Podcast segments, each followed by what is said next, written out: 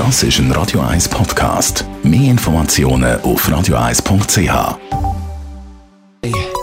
Der Konsumententipp auf Radio 1 präsentiert von comparis.ch, einem führenden Schweizer Internetvergleichsdienst. comparis.ch Gleich Sommerferienzeit in Sachen Reisen ist auch wieder mehr möglich als auch schon. Und wenn man dann im Ausland ist, zahlen viele mit der Kreditkarte. Michael Kuhn, Comparis-Experte.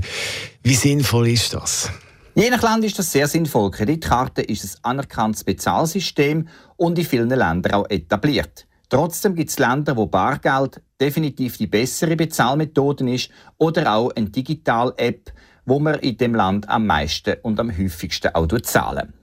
Bei den Kreditkarten ist es so, dass man immer auf Gebühren muss achten. Das ist ganz klar, weil man hier gerade mit Fremdwährungen sehr, sehr viel Geld ausgeben für eigentlich nichts. Deshalb, wenn immer möglich, in Lokalwährung zahlen, das heißt nicht in Schweizer Franken, weil sonst wird nämlich überhöhte Wechselkurs berechnet, wo man dann richtig teuer muss zahlen. Also muss man definitiv ein paar Sachen beachten in dem Bereich von der Gebühren. Jetzt, wie sicher ist das Zahlen mit der Kreditkarte?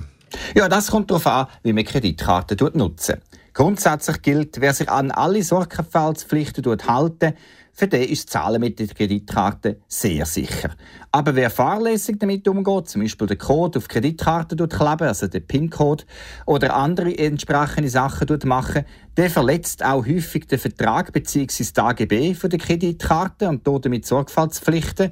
Und das kann dazu führen, dass wenn man einen Schaden erleiden, zum Beispiel wenn die Karte gestohlen wird, dass man dann den Schaden selber muss zahlen muss. Also, auf was muss ich speziell schauen bei Auslandreisen im Zusammenhang mit der Kreditkarte?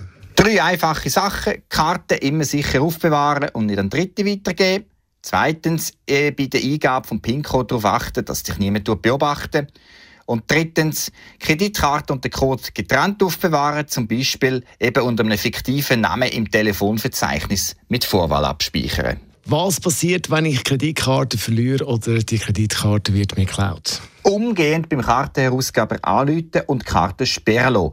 Deshalb eben die entsprechende Servicenummer unbedingt im Smartphone gespeichert haben, dass man dann entsprechend darauf zurückgreifen kann, falls einem Karte entwendet werden Im Regelfall wird dann der Betrag, wo irgendwelche Diebe schon abgezogen haben oder mit der Kreditkarte beglichen haben, zurückerstattet. Michael Kuhn, Comparis-Experte, ist das zum Thema in der Ferien im Ausland mit der Kredit. Das ist ein Radio 1 Podcast. Mehr Informationen auf radio1.ch.